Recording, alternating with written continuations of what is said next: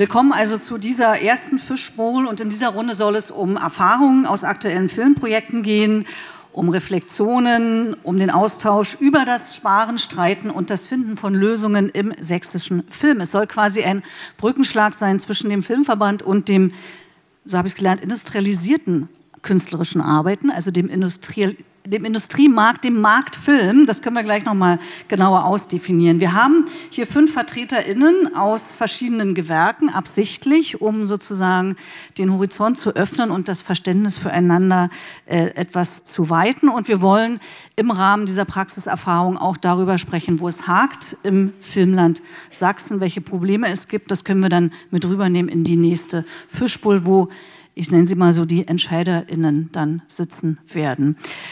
So, und wie Sie, ihr seht, es gibt einen freien Platz. Äh, so, wenn wir eine Weile gesprochen haben, halbe, dreiviertel Stunde, seid ihr, Sie, sind Sie eingeladen, da Platz zu nehmen und vielleicht auch Anmerkungen zu machen oder Fragen zu stellen. Ich stelle jetzt äh, meine GästInnen vor. Ich mache das mal alphabetisch. Ähm, Leon Brandt, Kameramann. Herzlich willkommen. André Klar, Tonmeister und Sounddesigner. Dann Leon H. Lau schreibt Drehbücher. Holm Tadiken, Produzent, Geschäftsführer von Cine Impuls Fernsehproduktions GmbH und die andere hieß Neufilm, genau, also Geschäftsführer von zwei Produktionsfirmen und last but not least Alice von Quinner, Drehbuchautorin und Regisseurin. Herzlich willkommen.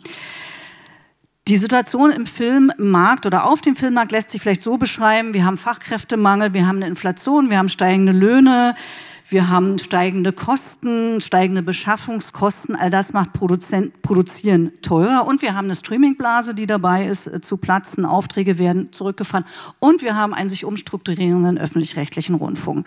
Vor diesem Hintergrund äh, fange ich mal bei dir an, Holm.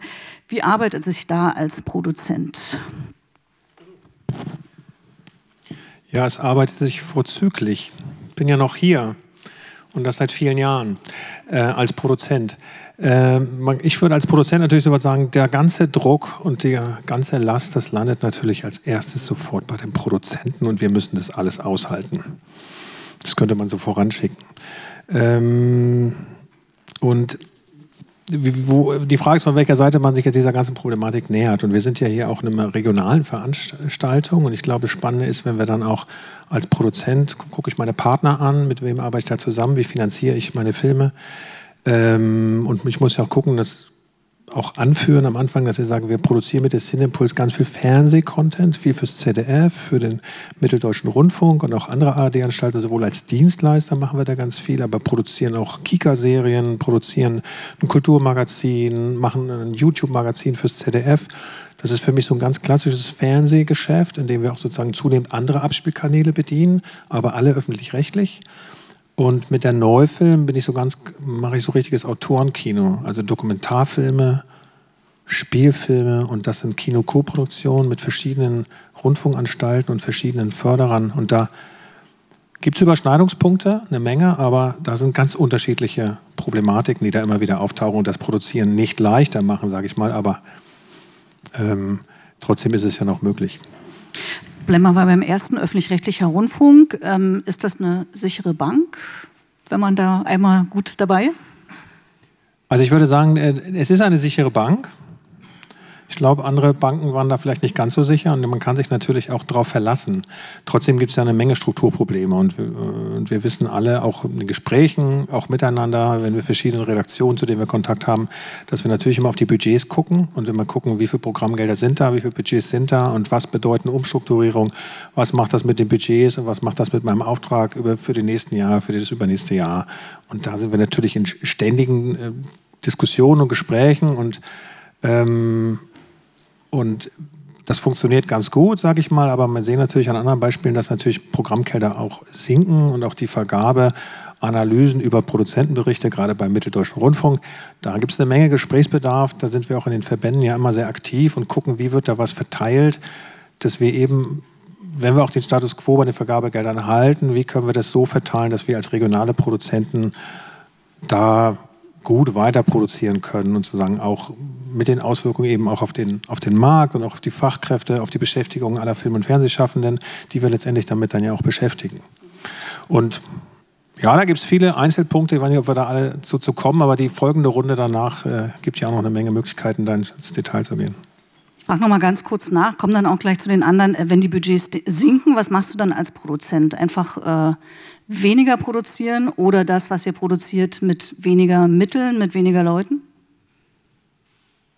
Ja, das wird ja ausgehandelt. Äh, natürlich kann man und danach, da gibt es immer verschiedene Ansätze, dass man sagt, natürlich gibt es dann insgesamt weniger Programm und mittlerweile hat sich das ja auch durchgesetzt, dass wir sagen, wir können nur weniger Programm produzieren. Also sehen auch die Redaktion so, dass wenn wir früher 50 Sendungen gemacht haben und die Budgets konstant bleiben, dann ist es einfach nicht mehr möglich, weiterhin 50 Folgen zu produzieren, dann können es nur noch 45 sein, irgendwann sind es 40 und leider irgendwann gibt es Formate auch nicht mehr. Das ist natürlich schon irgendwie auch traurig, aber das ist die einzige Möglichkeit, weil natürlich die Kostensteigerung da ist, sowohl bei den Personalien, jetzt auch bei der Inflation und auch diese Corona-Dellen, das war natürlich wirklich äh, immer eine Herausforderung. Und die Herausforderung hat die Redaktion genauso wie wir Produzenten, die damit konfrontiert sind. Und da gibt es eben ja auch Möglichkeiten, wo wir sagen, diese, diese, dieses faktische Sinken der Auftragsbudgets muss man irgendwie eben so verteilen, dass wir zukünftig sozusagen auch gerade als regionale Produzenten da weiter produzieren können. Aber ist es okay? Manche sprechen auch von Marktbereinigung, sagen, es ist halt einfach äh, weniger da.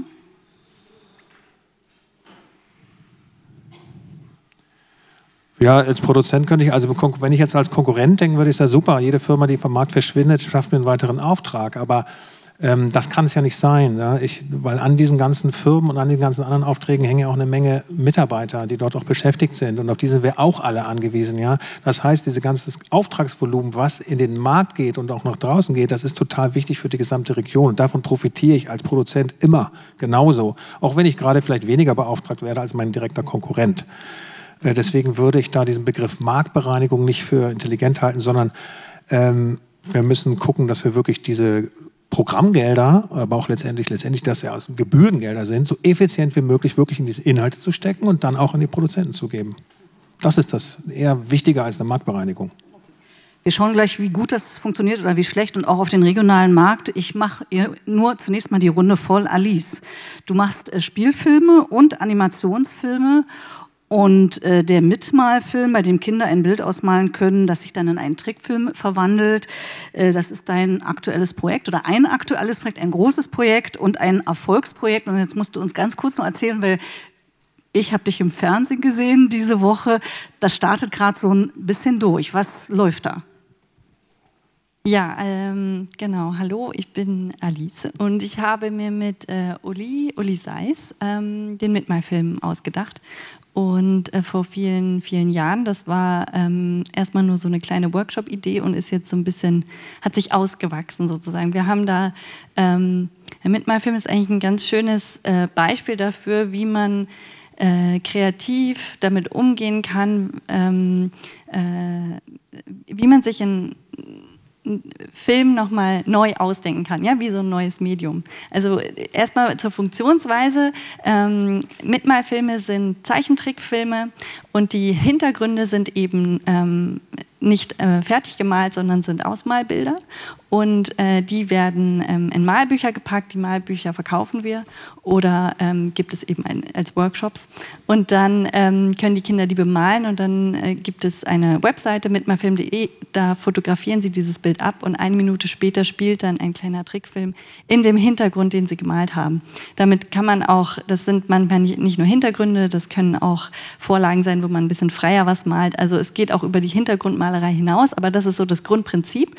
Und ähm, wir hatten ähm, zuerst eben die Idee, wir machen daraus ähm, ein Produkt, was jeder dann eben zu Hause haben kann. Dann haben wir gemerkt, wir können, ähm, wir können äh, eine, äh, bei der MDM eine Zeichentrickfilmserie äh, beantragen, also das Geld dafür bekommen, dass wir eben zehn Kurzfilme mal so machen, die man dann eben äh, zu diesen Malbüchern machen kann und haben dann einen Weg gefunden, wie man ähm, äh, von der Förderung unabhängig Geld verdienen kann ähm, mit, äh, mit den eigenen künstlerischen Kurzfilmen. Und das ist, das klingt, also der Mitmalfilm klingt so banal, weil es irgendwas Kleines, Lustiges für Kinder ist. Aber ähm, es ist eben eine äh, Idee, die einen frei macht von den Entscheidungen von irgendwelchen Menschen, die die ganze Zeit darüber entscheiden, ob die Idee, die, die wir haben, kreativ genug ist oder zu irgendeinem Publikum passt oder was auch immer. Das entscheidet jetzt eben derjenige, der denkt, ich möchte das Malbuch kaufen oder nicht. Und wir öffnen das Ganze auch für für, für andere Produktionen. Das heißt, wenn andere mit ihren Trickfilmserien kommen und wollen auch daraus Mitmalfilme machen, können wir auch das machen. Das heißt, wir können das nicht nur für unsere eigenen Sachen, sondern eben auch für viele andere machen. Und das ist wie ein neuer Auswertungsweg für Zeichentrickfilm und für Animationsfilm allgemein. Ihr wart ja, nun sage ich es mal jetzt in der Höhle der Löwen in dieser Woche, also wo es ja darum geht, eben äh, Geld zu akquirieren, also äh, um weiter investieren zu können. Ähm, wie leicht oder schwer ist es denn, Kooperationspartner für dieses Projekt zu finden? Ähm, Und damit Geldgeber natürlich auch. Genau, also jetzt äh, Hülle der Löwen haben wir gemacht, weil wir eben eine große Bekanntheit angestrebt haben. Es ist so, dass wir in den letzten Jahren, also wir haben unser erstes Malbuch eben rausgebracht im Oktober 2020 bei der ersten Frankfurter Buchmesse, die ausgefallen ist. Das heißt, das war schon mal ein schlechter Start.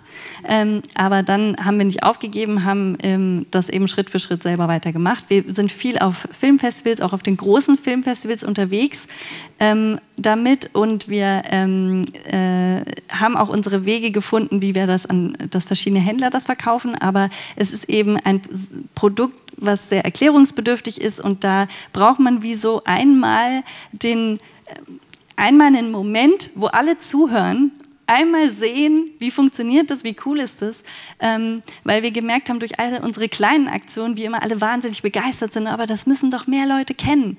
Und wir haben eben selber die Hülle der Löwen eigentlich früher mehr so aus diesem Pitch-Interesse selber geguckt und irgendwann ist das, also, komm, wir bewerben uns da mal.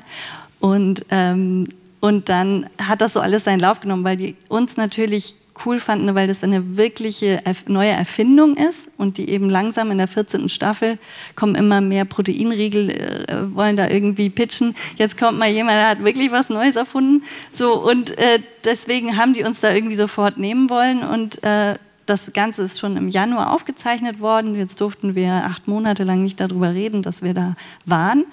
Ähm, und dann standen, und jetzt am Montag wurde es eben ausgestrahlt, deswegen ist das jetzt gerade ganz akut.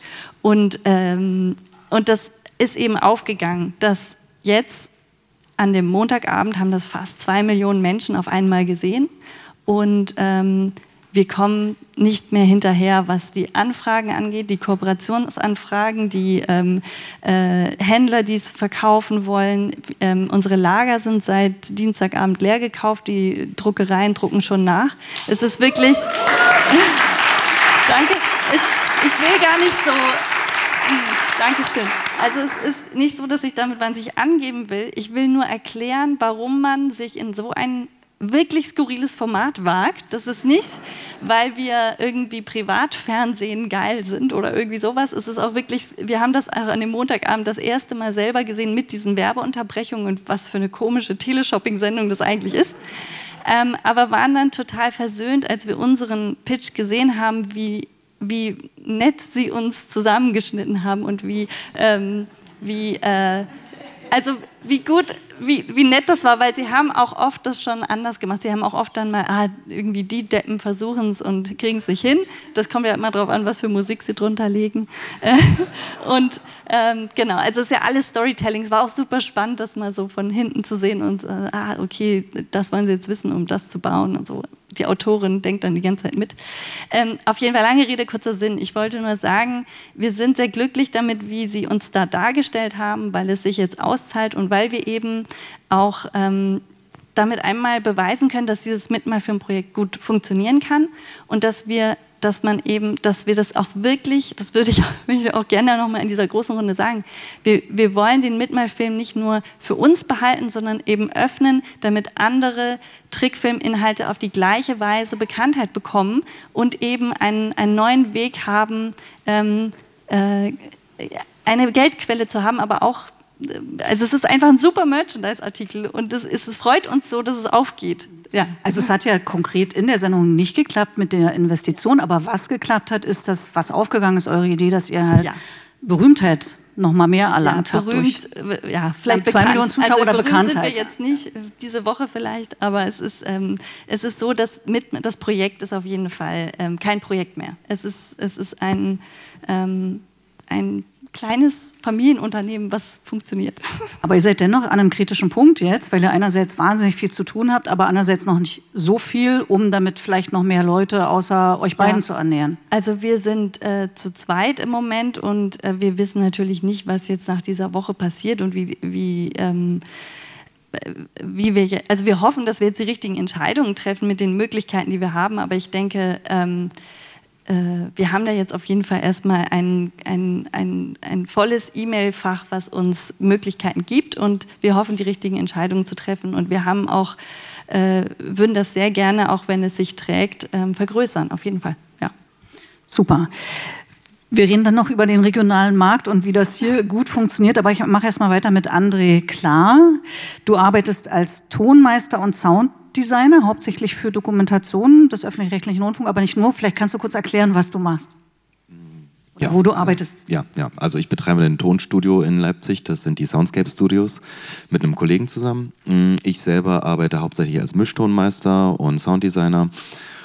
Und ich sag mal, wir sind relativ breit aufgestellt, je nachdem, wie auch gerade die die Lage in der Filmbranche so ist. Und jetzt äh, äh, die letzten, letzten zwei Jahre haben wir auch relativ häufig Synchronfassungen gemischt für Disney Plus, deutsche Synchronfassungen für Serienfilme, für den Kika, für internationale Fassungen, für Arte, für internationale Fassungen. Ähm, sowas kommt dann auch, obwohl wir eigentlich gar nicht so im Synchronmarkt aufgestellt sind, aber weil in den letzten Jahren da sehr viel produziert wurde. Ähm, ansonsten sind wir bei Reihenproduktion, wo wir dabei sind, vor allem im Dokumentarfilmbereich unterwegs. Ähm, oft sind das lange Dokumentarfilme fürs Kino oder fürs Fernsehen auch. Ähm, und ansonsten bringt natürlich auch noch die Werbeindustrie Geld ein. Ähm, genau. Also das sind so die Bereiche, wo wir aktiv sind. Wie ist die aktuelle wirtschaftliche Situation? Ich hatte es ja eingangs erwähnt, dass es alles ein bisschen komplizierter geworden ist. Ähm, Corona, sagtest du, war, verlief dann doch sehr gut. Wie sieht es jetzt aus? Ähm, also mich treffen gerade alle Krisen die internationalen Filmkrisen, was die ähm, Synchronfassungen auf dem internationalen, internationalen Markt angeht. Ähm, in Deutschland die Filmförder-Umstrukturierungen ähm, teilweise, die öffentlich-rechtlichen, was Finanzierungsmodelle angeht. Also ich hatte letztens eine Anfrage, Sounddesign für einen Tatort zu machen. Es wurde mir wieder abgesagt, weil ich zu teuer bin. Ich bin aber nicht zu teuer, sondern meine Preise basieren auf den Mindestgagenempfehlungen der Berufsverbände. Das heißt, da passiert schon vornherein irgendwie etwas, was ich spannend finde, weil große Produktionsfirmen sowas annehmen, teilweise selbst gar nicht bearbeiten können und dann nach außen geben an Freelancer. Und natürlich habe ich andere Tagessätze als ein Angestellter in einer Firma. Und dann wundern sie sich, dass ich zu teuer bin. Und dann wird halt versucht, das Ganze halt zu unterwandern, indem man halt Leute sucht, die billiger sind. Und in Sachsen kann man das witzigerweise gut machen. Also ich, also das ist, ja, das heißt, manche es haben sich sofort andere gefunden, die dann in deine Lücke gesprungen sind? Oder? Das weiß ich nicht genau. Ich habe nochmal gesagt, ich verhandle auch gerne, nachdem die Absage kam, ähm, mit der Frage, was ist denn euer Budget dafür? Gab keine Antwort mehr. Ähm, warum auch immer, ist jetzt auch nicht so wichtig, will da jetzt auch niemand direkt benennen. Ähm, aber ähm, es ist halt spannend. Ich bin natürlich auch, also ich bin ähm, im Verband Deutscher Tonmeister, leite ich das Referat Film und Fernsehen und bin auch mit dem Partnerverband der BVFT, Berufsvereinigung für Filmton, mm, immer in engen Kontakt. Das heißt, ich bin sozusagen auch auf diese Mindestgagen.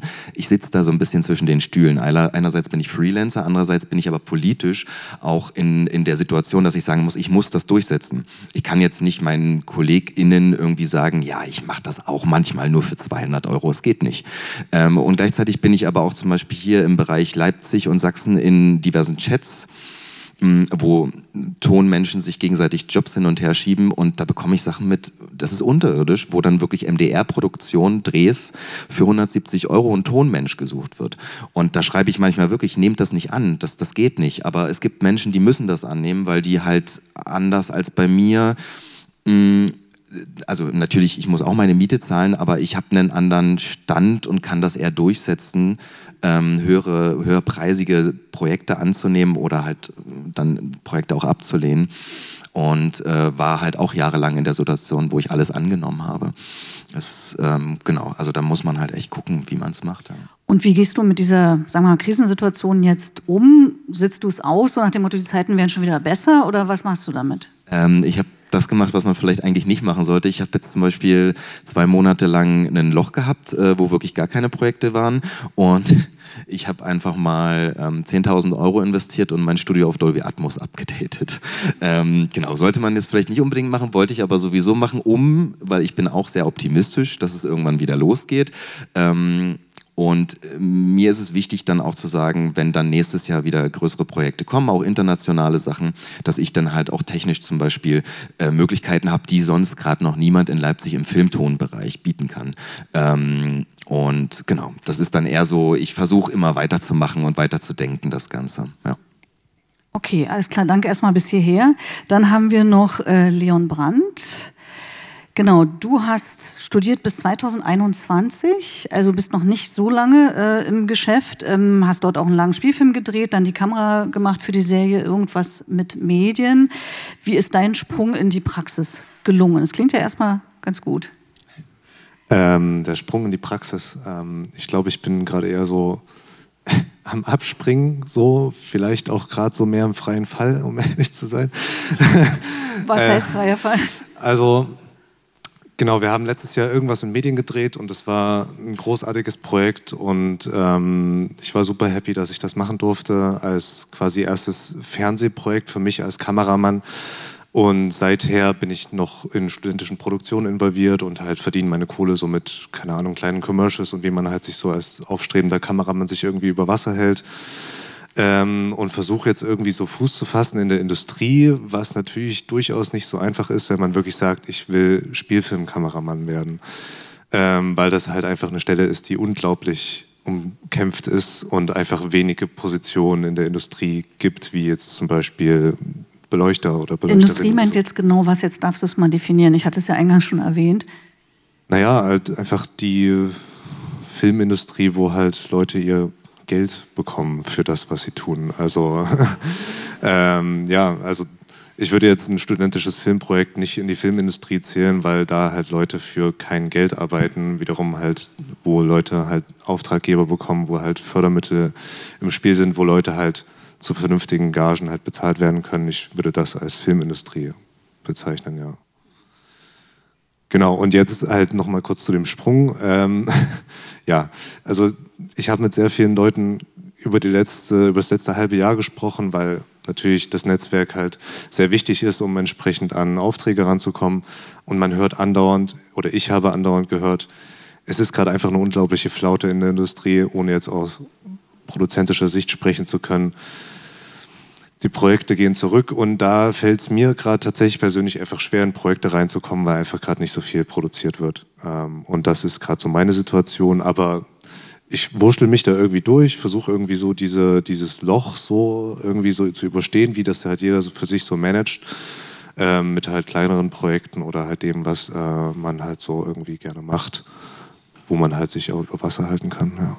Es ist vielleicht ein bisschen leichter, wenn man schon mehr Erfahrung hat und dadurch so ein bisschen cooler bleiben kann in einer schwierigen Situation?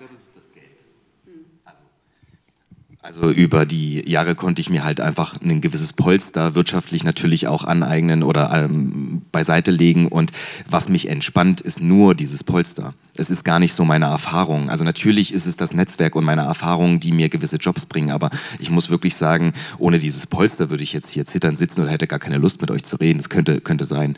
Ähm, oder hier jetzt zu sein. Aber so kann ich halt sagen, ja, ich halte das erstmal durch und äh, es gibt auch wieder bessere Zeiten. So, das denke ich noch. Mal gucken, wie lange. Möchtest du noch was? Okay, dann mache ich jetzt noch mit Leon. Äh, last but not least weiter. Leon, du schreibst Drehbücher seit 2019 freiberuflich. Erzähl uns doch kurz, wofür arbeitest du? Für wen schreibst du? Also ich habe angefangen mit, also mein erstes Projekt war Polizeiruf. Das war auch mein einziges Projekt gemeinsam mit dem MDR. Und äh, danach folgten zwei Soko-Folgen, äh, dann meine eigene Serie Becoming Charlie für ZDF Neo und ähm, jetzt muss ich überlegen, ich es waren dann noch so ein paar Entwicklungen, die noch im Raum stehen, ähm, Förderungen für Projekte, auch von der MDM, äh, an denen ich noch nach, noch nach wie vor dran bin. Äh, grundsätzlich ist es auch, ist auch die Flaute jetzt bei mir angekommen. Also ähm, nachdem ich äh, sehr wählerisch war und bin mit den Projekten, die ich annehme, ähm, bleibt mir jetzt nichts mehr als die Soko.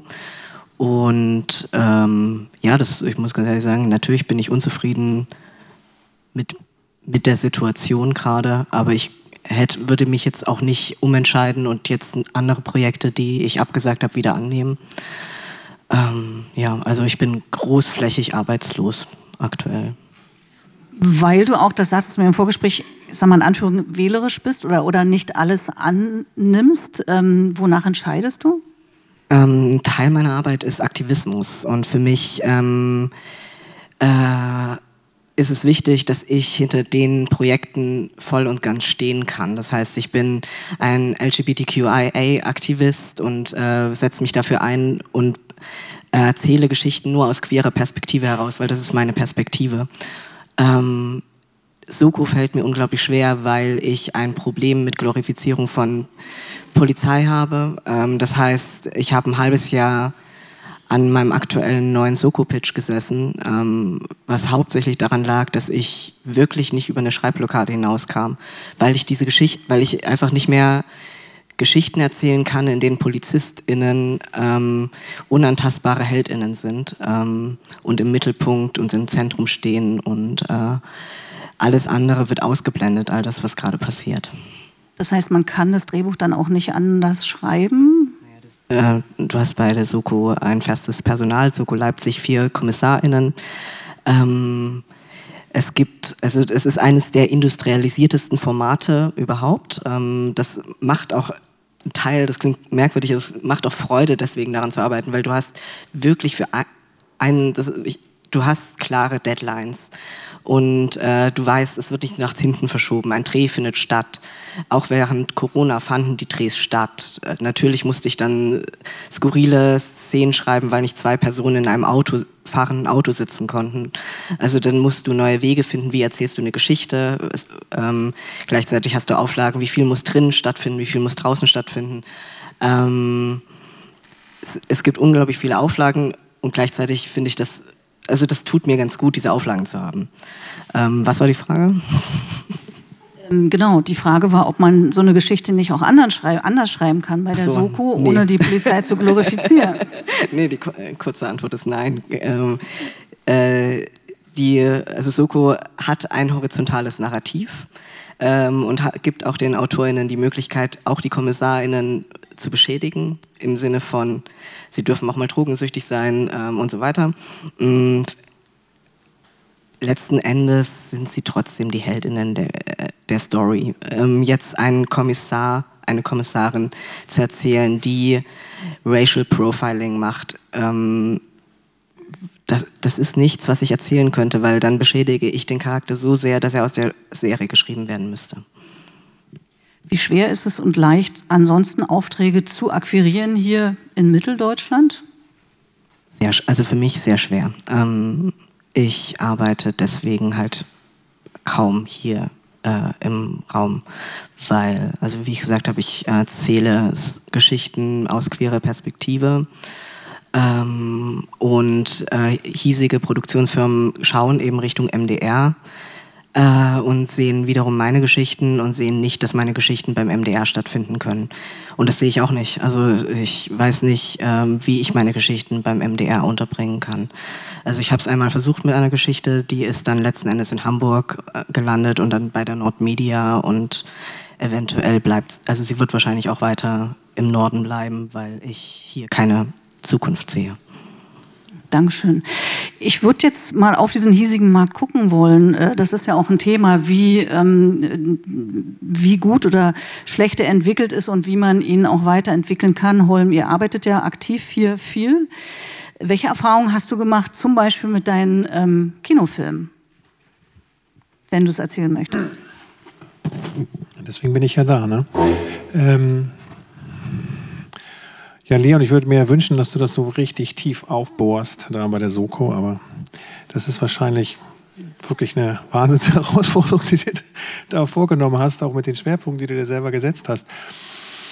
Äh, ich merke halt so ein bisschen diese Differenzierung, also was, was, was wir in bestimmten Departments, wir reden ja wirklich über ganz klare Departments, wer macht so was in der, in der Filmproduktion, auch in der Fernsehproduktion. Und ich, und ich persönlich kann nicht berichten gerade von dieser starken Krise, weil ich persönlich nicht davon betroffen bin. Sowohl im Kinofilm nicht, im Dokumentarfilm nicht, auch nicht in unseren Fernsehproduktionen oder unseren äh, non-fiktionalen Formaten, sagen wir mal, in verschiedenen Abspielkanälen. Ähm, und ich merke halt zum Beispiel auch ganz, wenn du sagst, so als Kameramann merke ich zum Beispiel, ich kenne diese Diskussion über Kameraleute aus der Region, die sich hier durchsetzen, das ist halt eine wahnsinnig schwierige schwierige Diskussion. Konrad Lobs sollte ja ursprünglich hat diese Panel ja auch mal gegründet, wo ich sage, so, da merken wir, da kommen, da sehe ich so zum Beispiel eine ganz andere Problematik, wie man Leute ranführt. Ich glaube, das hat was mit Hochschulen zu tun, Zusammenarbeiten auch mit RegisseurInnen, die dann so gemeinsam sich entwickeln und die haben wir nun nicht. Und, und mit dem fehlenden Markt vielleicht oder, oder dem fehlenden Gar nicht mit dem fehlenden Markt, weil wir letztendlich kaufen wir Produzenten meistens dann äh, Kamera Frauen, Männer ein aus, aus, aus den anderen Bundesländern. Ja, wir produzieren ja unsere Filme hier mit unseren Regionaleffekten, aber die Kameramenschen kommen meistens ja dann eben nicht aus der Region, weil wir haben auch nicht so viele, weil es wahnsinnig schwer ist, sich hier durchzusetzen, weil wir auch nämlich gar nicht so viele Regisseure haben und die Regisseure wollen ihre Kameraleute mitbringen. Und das ist, das setzt sich dann so ein bisschen vor. Ich glaube, in den Tonbereichen wir, sind wir da eigentlich schon viel weiter. Oder auch im Licht, in anderen Departments, glaube ich, ähm, ist es zum Beispiel meine Erfahrung, dass wir jetzt gerade, ich habe zwei Arthouse-Koproduktionen gemacht, eine Anfang des Jahres, eine jetzt gerade, wo wir in bestimmten Bereichen keine Menschen gefunden haben, die für uns arbeiten wollten. Niemanden, also in allen Departments nicht, wirklich schwer. Aber wie gesagt, ich glaube, Drehbuch, Kamera, ist es eine andere Problematik, die müsste man anders angehen. Ne? So, und ähm, das ist das eine. Äh, ja, bitte. Kann ich ganz kurz dazu sagen, dass ich, glaube ich, nicht unbedingt sage, dass ich aktiv keine Jobs als Kameramann finde, weil das ist einfach ein anderer Arbeits-, äh, anderer Weg, wie man an diese Position kommt, durch Netzwerk und so weiter. Sondern ich natürlich dementsprechend versuche auszuweichen auf andere Positionen wie Kameraassistenz oder Beleuchter, weil das kann ich jetzt auch, sage ich mal. Ähm, aber genau in dem Bereich, sage ich mal, auch viel gesagt wird, ist ist einfach schwer, an Jobs zu kommen aktuell, weil einfach gerade nicht so viel produziert wird. Das meinte ich. Aber warum findest du denn dann solche Leute nicht, die hier sitzen und sagen, bei mir läuft es gerade nicht so gut? Ja, drücke ich mich jetzt ein bisschen. Na, ich sag, also ich, man hat ja so Teams, mit denen man auch zusammenarbeitet. Ja? Man hat ja so künstlerische Entscheidungsteams, mit denen man Filme dann auch produziert. Das heißt, es geht ja mit, den, mit der Entscheidung, wer, wer mache ich Autorenfilm, muss ich auch deutlich sagen. Das ist, glaube ich, anders, als ich bin kein Serienproduzent. Ich produziere auch nicht für die Streamer, sondern ich mache klassisches Autorenkino, Autorinnenkino, Entschuldigung. Und und da gibt es natürlich dann schon Zusammenarbeiten, auf die ich setze. Sprich, da habe ich eine Kamerafrau, die kommt dann aus Berlin, die haben schon dreimal zusammengearbeitet, genauso wie ich dann jetzt einen Debütfilm produziere, wo ich weiß, der braucht unbedingt einen gewissen Kameramann, der kommt natürlich auch aus Berlin. Da sage ich, da funke ich jetzt nicht so gern dazwischen. Und dann sage ich so, bitte, unbedingt, das musst du, breche ich so brutal auf und du setzt, da setzen wir jetzt einen, einen, Kameramann aus der Region rein, nämlich den Leon. Das ist nicht so einfach. Ja? Das ist, glaube ich, in den, in den anderen Bereichen der Produktion an Departments auch ein bisschen leichter. Und ich glaube, da, deswegen ist das so eine andere Problematik, nur vom Gefühl. Na klar kann man da strukturell auch rangehen. Da kann ich sagen, so, wir brauchen hier andere Netzwerke, wir brauchen auch andere Ausbildungswege, wo wir dann eben schon Teams schaffen können, hier zusammenarbeiten. Genauso äh, glaube ich, wie wir auch noch größer strukturell gedacht haben, umso, umso regionaler wir Produzenten hier haben und umso regionaler wir Produzenten hier auch beschäftigen, umso logischer ist die Verbindung zu regionalen Fachkräften auch. Ja? Also nicht nur Produzenten, die von außerhalb kommen und dann Crew United durchgehen und ein paar Sachen besetzen in der Region, sondern hier, wenn wir hier 10 oder 20 Jahre lang produzieren als Produzenten, Produzentinnen, dann ist es viel leichter, fällt dann wirklich viel leichter, auch, auch, auch Kollegen hier zu nehmen. Ich merke es ja selber, also mir fällt es ja leicht, mit Kollegen aus der Region zusammenzuarbeiten. Außer im Bereich Kamera ist immer eine schwierige Herausforderung. Aber ich glaube, auch das hat einen Effekt, wo wir sagen, umso, umso regionaler Produzenten sind und beauftragt werden, umso einfacher ist es dann auch, glaube ich, auch auf Kräfte, die wirklich hier sind, die man auch schon vielleicht länger kennt, zurückzugreifen. Eine Anmerkung noch zum Ton, wo du sagst, äh, Ton 170 Euro. Mm, Das kann ich nicht bestätigen, bin ich ganz ehrlich. Also auch im nicht fiktionalen Bereich merke ich, dass der Preisdruck da wirklich auch steigt. Also die Honorare steigen einfach und das ist auch gut so. Ich bin da kein Kritiker, im Gegenteil, ich finde das gut und wir haben da ja auch äh, über bestimmte Abkommen, auch bezüglich was die Budgetierung mit den öffentlich-rechtlichen Anstalten angeht, klare Richtlinien und daran halten wir uns auch. Also in dem Moment, wo sowas passiert, ist das eigentlich gar nicht möglich. Ja?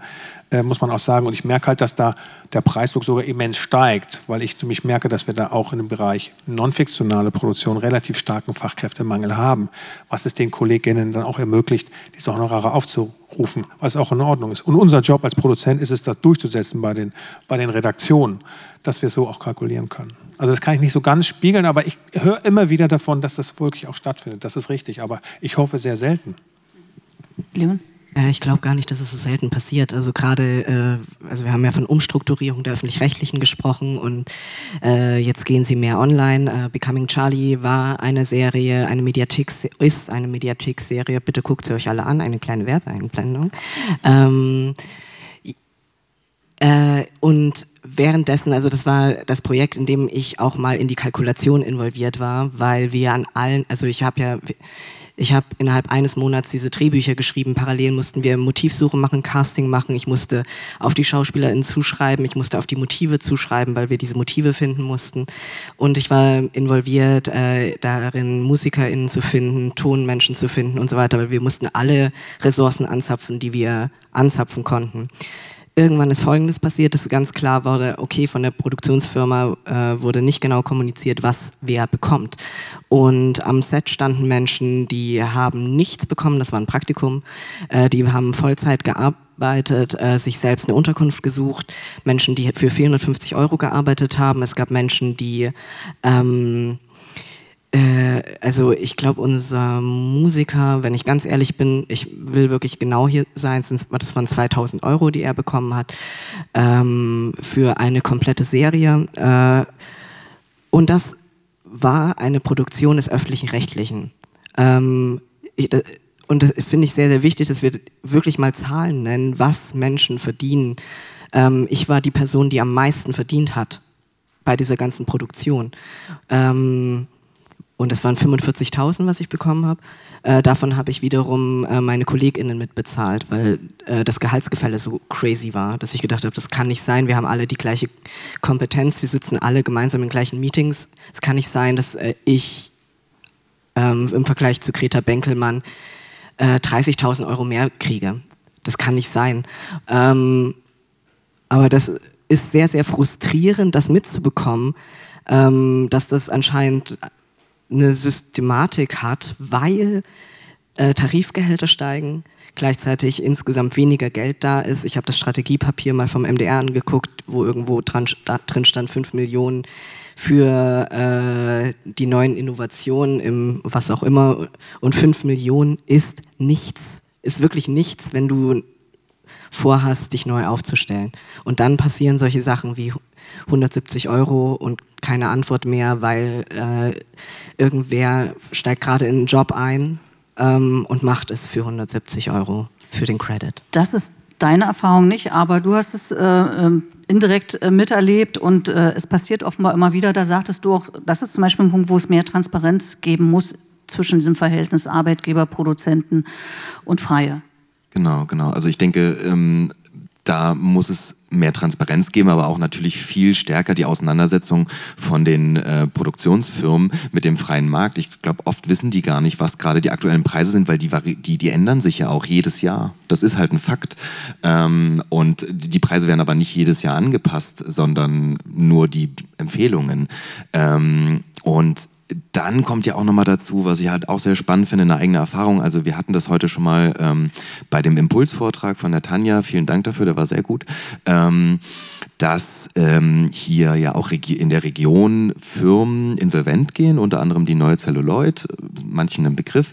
Äh, ich bin selbst einer der Betroffenen. Ich arbeite im Dokumentarfilm, habe lange mit der Neuen Celluloid zusammengearbeitet an verschiedensten Projekten und ähm, da gab es letztes Jahr ein Projekt für Dreisat, ein Dokumentarfilm für Dreisat, der von Dreisat bezahlt wurde. Aber Niemand aus dem Team hat je das Geld gesehen. So, der Film lief vor einem Jahr und die Insolvenz war vor, wurde eröffnet vor ein paar, ich weiß nicht, vor zwei Monaten oder so. Nur mal, um äh, zu sehen, dass ich als Freelancer teilweise ein halbes Jahr mit Geld hingehalten werde, von Geld, von öffentlich-rechtlichen, was wiederum ähm, unsere Gebühren sind. Ne? Und von den Leuten, die dort gearbeitet haben, sieht nie jemand das Geld. Und ich bin ja noch einer, der sozusagen das ist auch viel Geld, aber noch gut wegkommt, wenn ich dann zum Beispiel an äh, meinen Kollegen, den Regisseur, denke, der wirklich lange an dem Projekt beteiligt war, dann ist das halt ein Problem und da frage ich mich schon, warum wird so ein Geldfluss auch nicht kontrolliert ähm, seitens der öffentlich-rechtlichen, die dieses Geld zur Verfügung stellen an Produktionsfirmen, kann halt nicht sein, dass das dann irgendwie, ich weiß, wie der Dokumentarfilmmarkt läuft und ich weiß, man muss viel querfinanzieren. Das ist mir alles bewusst, aber es kann halt nicht sein, dass man Sachen querfinanziert und Leute halt ein halbes, dreiviertel Jahr hinhält und dann am Ende insolvent geht. Das ist auch schwierig. Ja.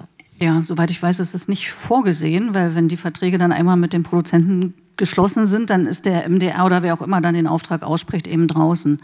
Also das sind Erfahrungen, die äh, oft mal viele machen, die in irgendeinen Kanal finden müssen, um sowas äh, strukturiert ähm, zu kommunizieren. Ich würde aber noch mal zum Markt hierher zurückkommen. Alice, an dich gefragt, du äh, ähm, dein Konzept ist ja, oder dein Gedanke ist ja, Filmproduktion weiterzudrehen, nicht in Schubladen zu denken, innovativ zu sein. Ähm, du arbeitest auch ähm, multimedial, also ist auch nochmal ein anderes Feld, machst Mixed-Media-Projekte. Ähm, wie funktioniert der Markt? Wie gut kommst du hier in, in Mitteldeutschland mit deinen Ideen in den Markt rein? Wie wird das angenommen? Wie offen sind die Firmen, mit dir zu arbeiten? Also ehrlich gesagt bin ich in diese ähm, Projekte, wo es dann ähm, immer um eine Mischung ging, also um ähm, Augmented Reality oder um ähm, Buch- und App-Kombinationen, also auch neben dem Mitmalfilm, bin ich reingekommen dadurch, dass ich eben den, mit dem Mitmalfilm es weiter oder der irgendwie eine Bekanntheit bekommen hat vor ein paar Jahren. Und, ähm, und ich dann, wir, wir, waren in dem, in dem Mediastart drin, in dem ähm, Pro, Pro, äh, Programm von der MDM und ähm, und dann gibt es eben so äh, automatische äh, Verbindungen, dass man eben äh, Menschen kennenlernt, die ähnlich ticken und äh, die suchen dann mal eine Autorin für, für, Augmented Reality. Dann fragt die, kannst du nicht sowas auch? Du hast doch bei Mitmachfilm auch schon mal irgendwas äh, mit mehreren Medien gemacht. Ich denke so, ja gut, kann ich auch. Und so kam immer ein Projekt nach dem nächsten, was eben so ein bisschen ungewöhnlicher war oder nicht, wo am Anfang oft noch nicht feststand, wie sieht eigentlich das Medium am Ende aus, was es, was es sein soll. Und und ähm, das finde ich eigentlich ganz schön, dass, ähm, dass das eben hier möglich ist, also in, in Mitteldeutschland eben möglich ist, dass man äh, Geld beantragen kann für Projekte, die eben ein bisschen ähm, äh, experimenteller sind von, vom Medium her. Und äh, da fühle ich mich eigentlich ganz wohl. Ähm, angefangen habe ich damit, dass ich eben kurz Spielfilme gemacht habe, immer mit dem Ziel, dass ich eben auch mal einen, einen langen Spielfilm mache, einfach als klassisch Drehbuchautorin, Regisseurin oder eben nur Regisseurin. Und ähm, äh, durch Corona kann man schon sagen, ist das dann auch, hat sich das Blatt total gewendet, weil dann eben wir mitten in dieser Zeichentrickfilmproduktion steckten für den Mitmalfilm und der jetzt eben so einen Fahrt aufnimmt und die anderen Multimedia-Projekte dazu kamen. Und jetzt, da hat, hat sich wie so mein Ziel verändert.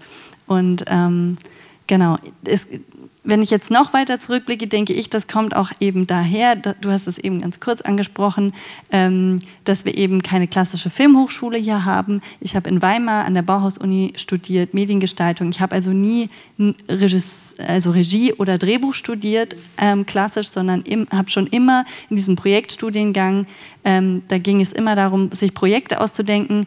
Was muss ich dafür können? Ich bringe es mir selber bei. Ich muss jetzt, äh, äh, wie, wie, wie drucke ich Bücher, wie mache ich, wie mache ich dies, diese. Also all diese kleinen Dinge, die eben diese multimedialen Projekte brauchen, das habe ich schon immer gemacht in meinen Uni-Projekten schon, dass ich irgendwie in verschiedene Rollen geschlüpft bin. Und das, das führe ich jetzt eigentlich in, in meinem Berufsleben weiter aus.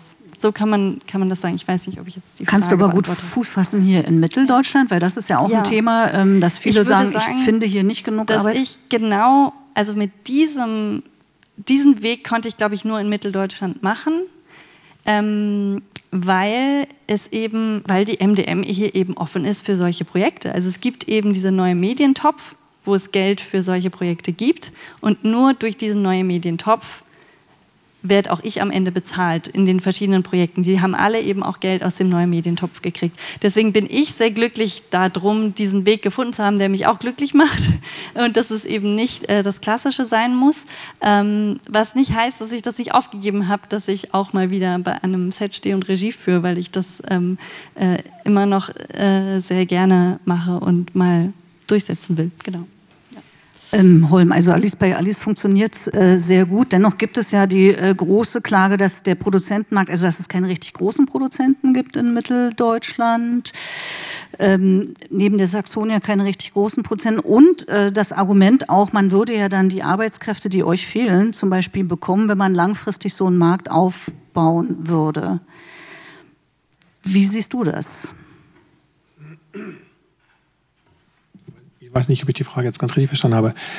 Nochmal mit dieser Flexibilität und dem Standort, da muss ich dir auch recht geben, dass wir, glaube ich, hier an einem Medienstandort, der auch noch gar nicht so alt ist, obwohl wir das schon, sagen wir schon 20 Jahre lang, aber eigentlich ist er dann doch schon viel älter. Aber diese Flexibilität, in verschiedenen medialen Bereichen aktiv zu sein, ist, glaube ich, ein, durchaus ein Vorteil. Und ich weiß auch, dass die MDM da ein guter Partner schon immer war und jetzt auch noch ist und da auch jeden Move mitgeht und betrifft auch so hybride Formate. Ich glaube, das ist prima und ähm, auch diese Zusammenarbeit, also das gleichzeitige Arbeiten für den Mitteldeutschen Rundfunk und auch im, im, in diesen Förderbereichen, das funktioniert sehr gut. Ich glaube, es ist auch ein gewisser Standardvorteil, auch diese Flexibilität. Letztendlich sitzen wir auch hier, um ein bisschen aber auch diese, diese Kritikpunkte anzusprechen. Ne? Ähm, und letztendlich, sage ich mal, müssen wir immer darauf achten, regional und auch in unserer Tätigkeit in den Verbänden, auch was der Filmverband ja macht, dass wir sagen, okay, diese Verantwortung diesen Standort müsst ihr immer wieder wahrnehmen. Ja? Und ich glaube, wir haben, ich wir sind nicht müde, immer wieder auch dort aktiv zu sein und zu sagen, wir brauchen natürlich starke Produzenten und Kontinuität. Ja, wir brauchen, wie groß sie sind, ist ja letztendlich egal, aber sie müssen kontinuierlich beauftragt werden, müssen sich kontinuierlich auch weiterentwickeln und können sozusagen auch kontinuierlich Fachkräfte ausbilden, an sich binden und dann eben auch kontinuierlich beschäftigen. Und das ist eben ganz wichtig. Und nun haben wir einen neuen Intendanten, äh, der sagt, 70 Prozent des Geldes wird zukünftig in der Region ausgegeben. Da sagen wir, da jubeln wir alle. Wir sind alle gespannt, wie das umgesetzt wird. Herr Brinkbäumer, da ist er schon. Wir sitzen in den Arbeitsgruppen, André ist auch da. Also ist gespannt, wie das ist. Also sage ich, das ist wichtig. Und genauso auch bei der MDM müssen wir mal gucken, so welche Produzenten, wenn wir gucken, wer wird hier gerade gefördert, dass wir da wirklich genauer hingucken und sagen, was bringt das auch in die Region. Ja? Und dass wir sagen, äh, können wir sozusagen unseren, unseren Vorteil als regionale Produzenten hier auch ein bisschen geltend machen und da immer wieder den Augenmerk drauf zu legen. Ich glaube, das ist wichtig und dann entwickelt sich das automatisch. Ja? Das ist auch eher eine Haltungssache, darüber reden wir mit dem Mitteldeutschen Rundfunk ganz viel, dass wir sagen, so juristische Grenzen gibt es da ja auch und natürlich gibt es Effekte und natürlich ist das alles innerhalb der, der Regularien richtig, aber man kann trotzdem eigentlich immer noch, noch ein bisschen mehr machen und dann müssen wir aber auch den, die, Heran, die Herausforderung annehmen als Produzenten. Ne? So ist es jetzt nicht. Also die Produzenten haben da genauso die Verantwortung, eben auch diesen Standort mitzugestalten. Ja? Und ja, das wird schon gehen und ich hoffe, dass wir viel weniger äh, Insolvenzen, also weniger Insolvenzen in Zukunft haben und vor allem nicht von so gestandenen Produzenten wie Jürgen, was mir sehr leid tut. Würde das vielleicht auch heißen, ich meine, es ist ja mal so ein Spagat zwischen künstlerischer Freiheit. Natürlich hat man einen Kameramann, mit dem man sehr gut arbeitet, verstehe ich total. Und man, es muss ja auch äh, energetisch funktionieren, ne? dass man irgendwie auf einer Wellenlänge ist, sozusagen. Aber könnte man jetzt von dir als Produzent nicht auch erwarten, eben aktiv nach Menschen zu suchen, die hier in Mitteldeutschland zu Hause sind? Oder würde das sozusagen die künstlerische oder die, die redaktionelle Freiheit zu sehr einschränken? Also jede Einschränkung ist ja erstmal nicht gut, aber ich kann von meiner Seite nur persönlich berichten, dass ich sage, ich tue das eigentlich jeden Tag während meiner Arbeit, auch durch, mein, durch, mein, durch meinen Standort, den ich auch ganz bewusst gewählt habe und diesem Lebensmittelpunkt auch meiner beiden Firmen. Ja, und natürlich brauche ich auch Input und ich habe natürlich auch Beschäftigte aus anderen Regionen. Aber ich als Produzent habe habe eben natürlich genau diesen Fokus und der ist mir, äh, der ist bei mir, glaube ich, ausgeprägter als zum Beispiel Produzenten ist, die sich einfach mal eben niedergelassen haben, gibt es auch schon nicht mehr. Äh, und dann hier auf einmal non-fiktionale Produktionen machen für den Mitteldeutschen Rundfunk, wo man sagt, so, okay, was unterscheidet die jetzt von mir, warum gewinnen die diese Aufträge und warum werde ich dann nicht mehr gefragt oder warum binde ich nicht die ähnlichen Kollegen, die die auch binden. Ja? Ähm, ähm, also trifft für mich nicht zu, würde ich sagen. Also bin da sehr regional. Mit Ausnahmen, aber es ist auch in Ordnung. Ich mache ganz kurz, wir haben noch zehn Minuten. Möchte jemand auf diesem Stuhl Platz nehmen und noch dringend etwas loswerden? Dann wäre das jetzt der Moment, wo es geht, eine Erfahrung oder eine Frage. Du? Achso, du, die Uhr, ja, ich habe die, also die Uhr im Blick. Ähm, gut, dann äh, vielleicht, achso, bitte. Hm? Äh, ja, wenn jetzt gerade niemand sitzen möchte, ich habe noch eine Frage. Also es gibt eine Arbeitsgruppe von Produzierenden und dem MDR äh, in Bezug auf was? Also was, was, was, aber, also was besprecht ihr da? Das Weil- werden wir auch gleich nochmal in der großen Runde erzählen, aber du kannst es ja jetzt ich schon mal schildern. Ich glaube, ja? da in der nächsten Runde geht's. Also es ist, da sitzen wir nicht als Produzenten, sondern sitzen wir äh, Verbänden, in denen auch Produzenten sind, aber der Filmverband auch, also auch ein bisschen größere äh, Bereiche der Film- und Fernsehschaffenden sind dort äh, äh, präsent. Und es geht darum, wie wir so sagen, an diesen strukturellen Veränderungen und in der Kommunikation und in der Umsetzung der Idee, regionaler zu werden und die Programmgelder hier regional zu verteilen im MDR, wo wir gemeinsam uns austauschen und sagen so, wo erkennen wir da Defizite? Also die Bereitschaft der Kommunikation ist beim MDR da sehr groß. Und äh, wir hoffen natürlich, dass das wahnsinnig spannende Ergebnisse gibt dann im Herbst, weil wir sitzen schon in der, bald in der Seit dritten März. Runde zusammen. In der dritten Runde dann bald und dann gibt es Ergebnisse und dann, und dann äh, ich bin da sehr zuversichtlich, dass es da tolle Ergebnisse gibt. Ich, also ich finde es total spannend. Ähm, was ich mir, ich frage halt so, also um es mal jetzt zu benennen, ich glaube, wir sind in einer Krisensituation, auch wenn du das jetzt nicht merkst, aber ich glaube, viele andere Bereich, in vielen anderen, anderen Bereichen ist eine Krisensituation da und ihr sprecht über Regionaleffekte und so weiter. Ähm, ich frage mich, also ich finde immer, Krisensituationen sind auch eine Chance, eine große Chance, ähm, mehrere Player an den Tisch zu holen und zu sagen, wir öffnen das Gespräch, äh, auch so wie wir es hier gerade machen ähm, und sprechen mit Menschen, die äh, jetzt vielleicht nicht im Verband sitzen, aber dafür sehr genau wissen, wie gerade was eventuell nicht läuft, weil wir haben ja nicht nur Regionaleffekte, wir haben auch äh, das, äh, wir sprechen über grünes Drehen, wir sprechen über Diversität und das sind sehr sehr viele, sehr sehr viele Aspekte und meine Angst ist immer, wenn so ein äh, eine Arbeitsgruppe zu einem Thema zusammenkommt und es sind dann Verbände und so weiter und äh, davon sind etliche nicht im Filmbereich tätig und sind vielleicht auch äh, nicht so wirklich betroffen von den Krisen, die gerade da sind, dass äh, die falschen Dinge gelöst werden. Ähm, oder, Das, kannst du es kurz erklären, damit ich es auch verstehe mit den falschen Dingen und dann. naja, Also ich äh, verstehe, also ich, was wir nicht besprechen in der Tat ist eine inhaltliche Ausrichtung. So, das ist nicht unser Thema, wenn wir dort sprechen. Natürlich sagen wir, die Abbildung von Regionalität und regionalen Themen wäre, es wäre, also ist, ist anders gegeben, wenn wir mit regionalen Film- und Fernsehschaffenden zusammenarbeiten. So, das ist so ein wesentlicher unserer inhaltlichen Impulse, die wir dort auch reingeben. Und ich muss mich dann insofern auch korrigieren. Wenn ich persönlich spreche, nicht, also ich erfahre keine Krisensituation, aber ich höre natürlich davon. Und wenn ich zum Beispiel den Produzentenbericht des Mitteldeutschen Rundfunks lese, seit vielen Jahren oder seit 2012 beobachten wir ihn und ich sehe die Entwicklung der regionalen Quote, dann bin ich auch in Krisenstimmung. Das betrifft mich nicht in meiner Firma persönlich, aber ich sehe einfach, das geht nach unten und wo kommen wir her und da gibt es wieder eine Delle und woran liegt die Delle und wo können wir, können wir steuern. Also das ist uns sehr bewusst, dass dort ähm, gehandelt werden muss und ich den, den, äh, dem Mitteldeutschen Rundfunk ist es auch bewusst und wir merken halt, dass auch der politische Druck sozusagen auf die Regierung, also auch da auf uns allen ruht und sagen wir, diese Notwendigkeit haben wir erkannt. Aber gut, es sind Strukturen, die ganz langsam sich ändern und da hast du recht, da, da muss man dran und Stichwort Green Production korrespondiert ganz wunderbar zum Beispiel mit Regionalität. Ja? Also das, das ist wirklich natürlich auch ein großes Thema, ist auch ein Thema in diesen Runden, wo wir sagen, na klar, in dem Moment, wo wir, wo wir regional, produzieren können, regionale Fachkräfte einbinden können, können wir automatisch dort auch im Stichwort Green Production oder CO2-Einsparung nur von profitieren. Das ist allen bewusst. Die falschen Antworten waren welche? Ne, dafür müsste ich ja dabei sein, um zu wissen, was gerade besprochen wird.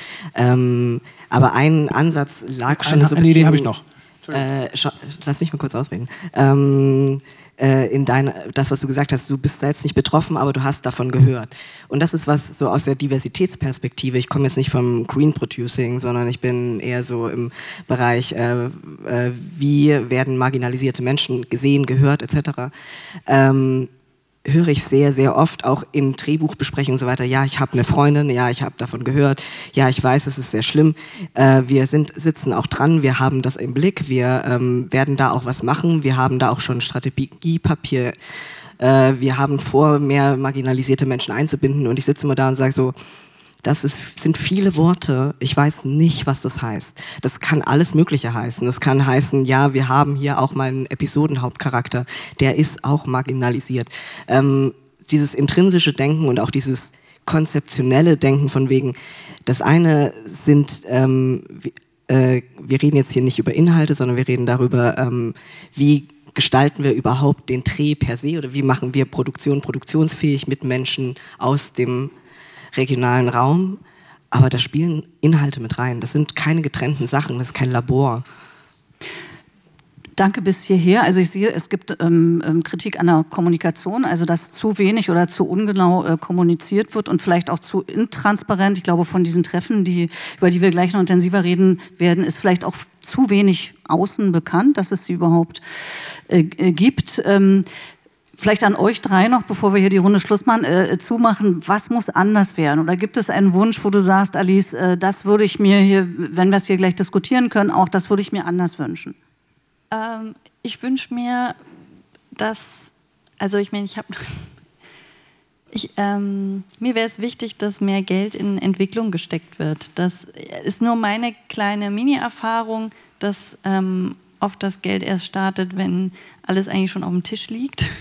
Und äh, der ganze Teil davor liegt irgendwie bei den Produktionsfirmen, die, die mutig sind, die äh, sagen, wir entwickeln jetzt was, die müssen das irgendwie irgendwo herzaubern, dieses, äh, diese Ressource, ähm, die man für Entwicklung braucht. Und ähm, deswegen ist vielleicht am Ende das Produkt auch manchmal nicht so schön, wenn man am Anfang kein Geld hat.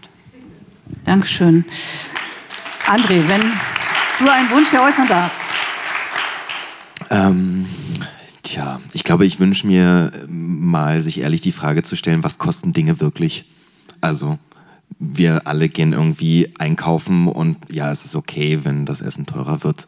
Aber wenn die Dienstleister in der Umgebung teurer werden, dann mauschelt man da ewig rum, bis man da die Preise hat, die man eigentlich sich vorstellt. Und da halt mal offen und ehrlich miteinander umzugehen und zu sagen, übrigens, ist jetzt alles ein bisschen teurer. Ah ja, okay, stimmt, müssen wir gucken, wie wir das machen. Das wäre schon ganz sinnvoll. Ja. Dankeschön. Leon. Ähm, ich glaube, ich wünsche mir ein bisschen mehr Vertrauen in die neue Generation von Filmemacherinnen. Ähm, denn zum Beispiel ich komme von der Baus-Uni und ich sehe die Leute um mich herum oder auch Leute, die an anderen Kunst- oder Medienhochschulen studieren in Mitteldeutschland. Ich habe viele gute Freunde, mit denen ich Filme gemacht habe und ich sehe unglaublich viel Potenzial, unglaublich viel Talent und Professionalität, die dort an den Tag gelegt wird und Leute, die mit so viel Engagement und Herzblut in den Film reingehen und das wirklich, wirklich machen wollen. Ähm, aber auch diese Leute haben es unglaublich schwer, in den Markt einzusteigen und ich glaube, es liegt vielleicht in vielen Situationen einfach daran, dass diese Personen einfach noch keine drei äh, Spielfilm-Credits haben oder so und des, deswegen denen halt nicht zugetraut wird, in gewissen Situat äh, Positionen zu arbeiten. Ähm, aber ich sehe es halt total anders. Ich habe äh, Studieproduktionen mitgemacht, die waren professioneller als richtige äh, ne? Industrieproduktionen, sage ich mal. ähm, und wo die Leute halt wirklich Lust darauf haben, ihren Job zu machen. Und ähm, ich glaube, man sollte dieser neuen jungen Generation einfach mehr vertrauen und ihnen mehr zumuten. Ähm, weil ein guter Freund von mir hat letztlich erst gesagt, ich glaube, in der Filmindustrie ist immer 25 Prozent Selbstüberschätzung. Ähm, und ich glaube, das ist so ein wichtiger Faktor, den man auch jeder Person zutrauen kann, die sich wirklich sagt, ich will in dieser Industrie arbeiten. Alles klar, vielen Dank. Dankeschön bis hierher.